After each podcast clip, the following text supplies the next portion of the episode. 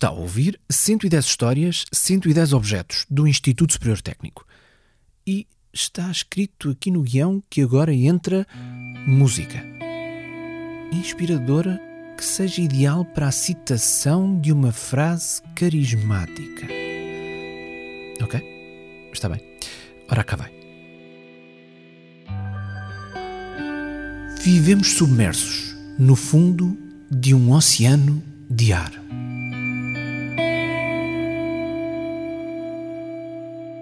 Bom, a frase não é minha e muito menos é de agora. Terá sido dita ou escrita em 1644 por um físico e matemático italiano chamado Evangelista Torricelli, o inventor do objeto de que fala esta história.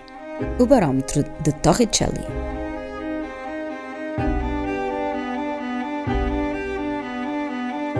Quem é, ou melhor, quem foi Torricelli? Já vamos saber. Para já, vamos saber o que é a primeira metade do título que acabamos de ouvir. Ou seja, o que é que é um barómetro? Um barómetro é um instrumento para medir a pressão atmosférica. Ou seja, a pressão. Imagine, tem a ideia que se estiver no fundo do mar, ou se já uma vez mergulhou, sente a pressão, sente a força da água que exerce sobre, sobre si. Nos ouvidos, por exemplo? Nos ouvidos, por exemplo. O mesmo acontece aqui, à superfície, não é?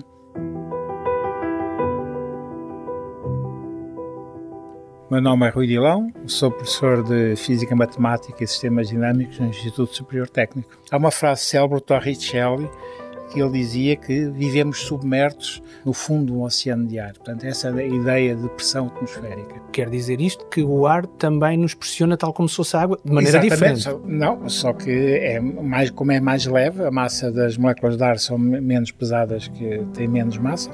Quer dizer que a pressão que exerce sobre nós é inferior à pressão que exerce a água, não é? E o que acontece é o barómetro serve para medir essa pressão.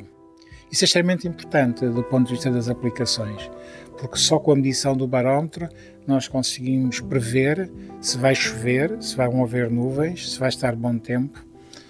E é simplesmente tão importante como isto. É? A maior parte das previsões atmosféricas podem ser feitas com barómetro. Basta olhar para o barómetro? Basta olhar para o barómetro e medir uma escala que está lá. A nossa pressão atmosférica corresponde a uma certa pressão, a pressão atmosférica nominal, são chamados 760 milímetros de mercúrio. Se estivermos a 750, temos uma pressão mais baixa, se estivermos a 780, mais alta. Portanto, se estiver mais alta, vai estar bom tempo, se estiver mais baixa, vamos ter nuvens, vento e eventualmente chuva. É tão simples como isso.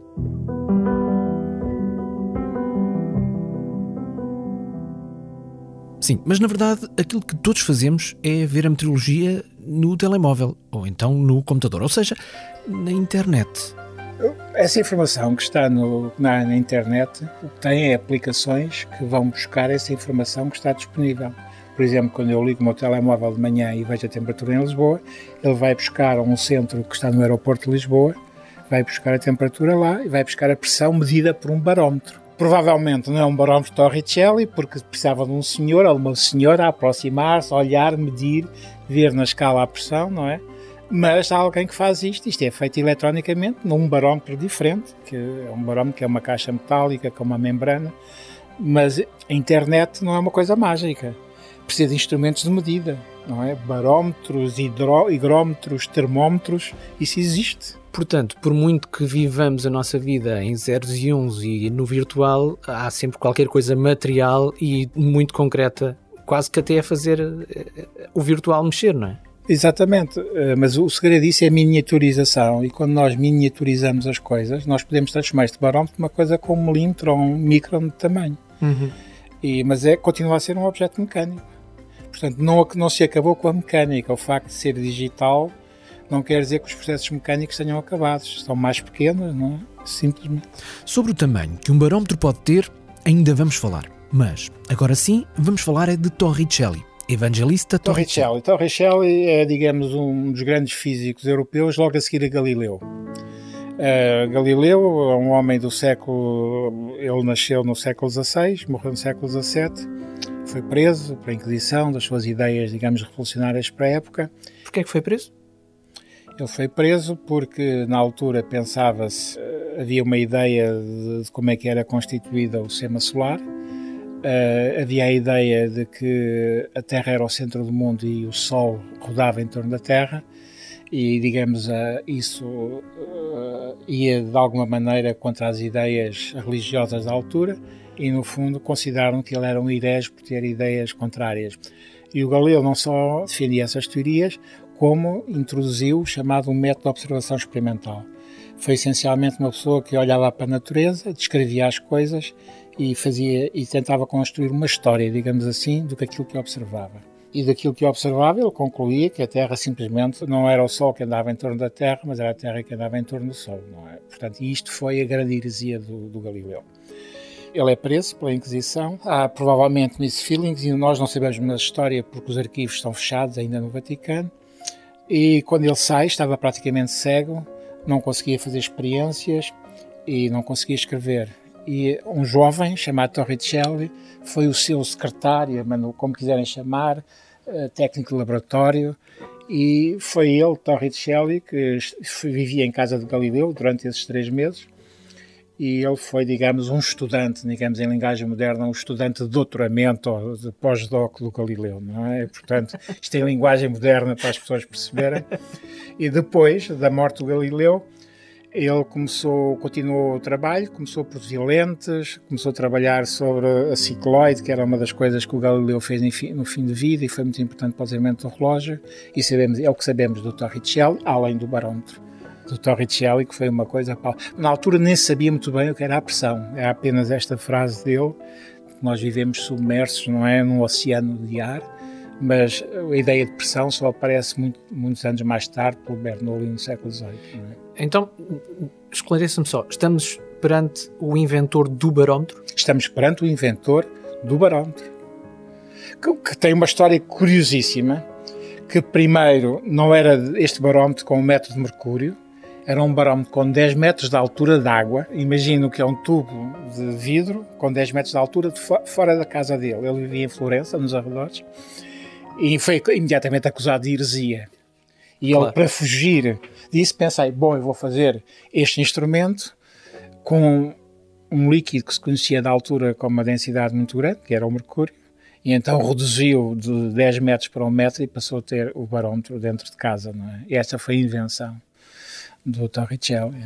Pois, porque ter um barómetro de 10 metros não é, primeiro, não é portátil, Uh, e segundo, pronto, tem que se olhar muito para cima para tentar perceber uh, o grau de pressão de que estamos a falar. Exatamente. Dizer, dá um bocado de dor no pescoço. Dá, não é? Ele tinha que subir ao telhado da casa para medir a altura da água, não é? Portanto.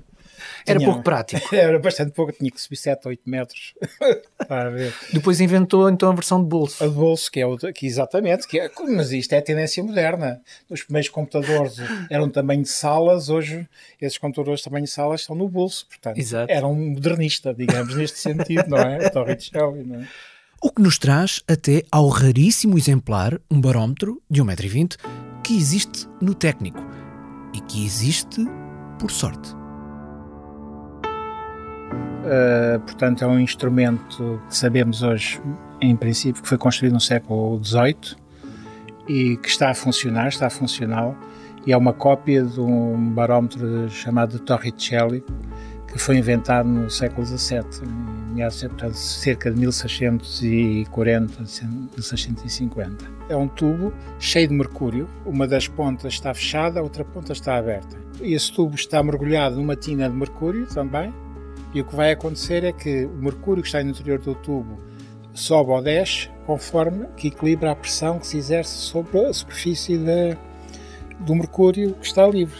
E esse, essa pressão é, é compensada pela pressão do ar. Uh, o que é que sabe deste objeto em concreto? Ou seja, qual é o percurso que lhe é conhecido até chegar aqui? Não sabemos nada. Ele foi encontrado no lixo do IST. Fale-me disso. Ele foi, aqui há uns anos, houve uma, havia instrumentos na cave do pavilhão central, instrumentos com algum, alguns históricos tão incríveis, e fez-se uma limpeza e fomos encontrar muitos instrumentos antigos, e, e, em particular este barómetro, uh, porque deve ter transitado entre os vários institutos, as várias instituições que são antecedentes ao EST, os institutos industriais e comerciais, não há nenhuma indicação, nem sequer do ano da construção, Ele está escrito em francês, portanto, uma tinta azul. Sabemos que foi provavelmente construído em França, mas não sabemos, não sabemos nada do percurso. Completamente zero. Não tem nenhuma marca, não tem nada. Quem é que o encontrou? Fui eu. Então, o que é que se lembra desse dia, desse momento? Foi um, eh, foi um dia incrível quando começámos a ver. Primeiro olhámos, vimos um barómetro está a funcionar, começámos a ver. Há algum detalhe que vamos ver, dizia, diz no topo, segundo Torricelli, e ficámos. Ouça, é um milagre porque ele bastava ele estar deitado no chão, inclinado para estar inoperacional. É? Portanto, Mercúrio fugia porque está aberto. É? é daquelas coisas que não acontecem. Não é? Este Mercúrio está ali desde o século XVIII. É o mesmo Mercúrio, nós nunca pusemos nada, portanto, tem tudo. Portanto, estamos na versão original do objeto. Estamos na versão original do objeto. E este objeto durou, chegou ao técnico desde o século XVIII, provavelmente 1750 e 60, provavelmente um bocadinho antes da, da Revolução Francesa, portanto, na altura do enciclopedismo, chegou cá impecável, nunca teve uma fuga e está todo esburacado, mas está todo tratado. Ou é a parte de madeira, não é? Que suporta, está todo tratado anticaruncho e foi é um milagre é? ter um objeto destes neste estado de conservação. Pode ser considerado um objeto frágil, apesar de já estar aí há ah, umas é quantas bastante, décadas? É bastante. Há umas centenas de anos. é bastante frágil, porque se o, ele tem que estar sempre na posição vertical. Exato. Pode variar 10, 20 graus, mas se virar ao contrário, sai o mercúrio e acabou-se. Inclusive, agora lembrei-me agora, uma coisa interessante. Porque tem uma camada de ar ali assim uh, e provavelmente tem restos do ar que se respirava no século no século XVII. Não é?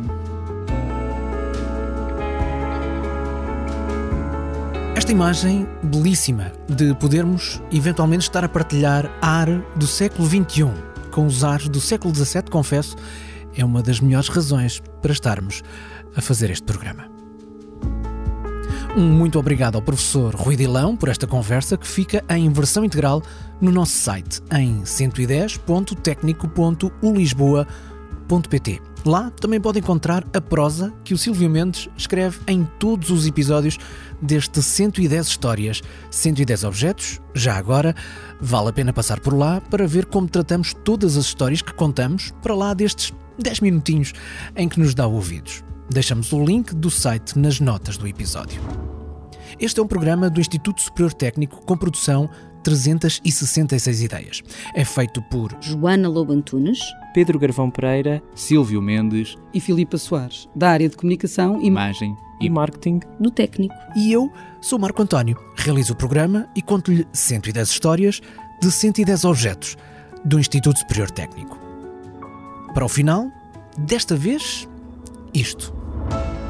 Depois daquela aventura da cave do Central do Técnico, este barómetro já passou por mais aventuras ou o professor garantiu que não passava por mais nenhuma? Eu tentei garantir que não passava por mais nenhuma, simplesmente ele saiu do meu gabinete, irá sair para um sítio que tenha as condições apropriadas, para um museu, por exemplo, Museu do Técnico ou Museu de Ciência, e nós organizámos aqui há uns anos, por volta final dos anos 90, 2000, organizámos aqui uma exposição no pavilhão central e ele esteve lá exposto com todas as honras que merece, um instrumento.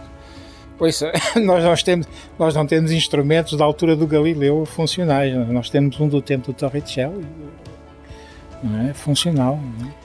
Até que este objeto uh, vá para o seu devido lugar, no museu, como diz, o professor uh, assegura que vai ser o, o fiel guardião eu asseguro, eu parafusei-o à parede, é, demora à volta de meia hora para tirar de lá, porque o parafuso é comprido e está bem, mas portanto, espero, claro. É, agora ficou gravado, professor. Ah, pode ter a certeza, nunca sairá daqui a não ser para, para os órgãos centrais do IEC, para um museu. Não, não faz sentido.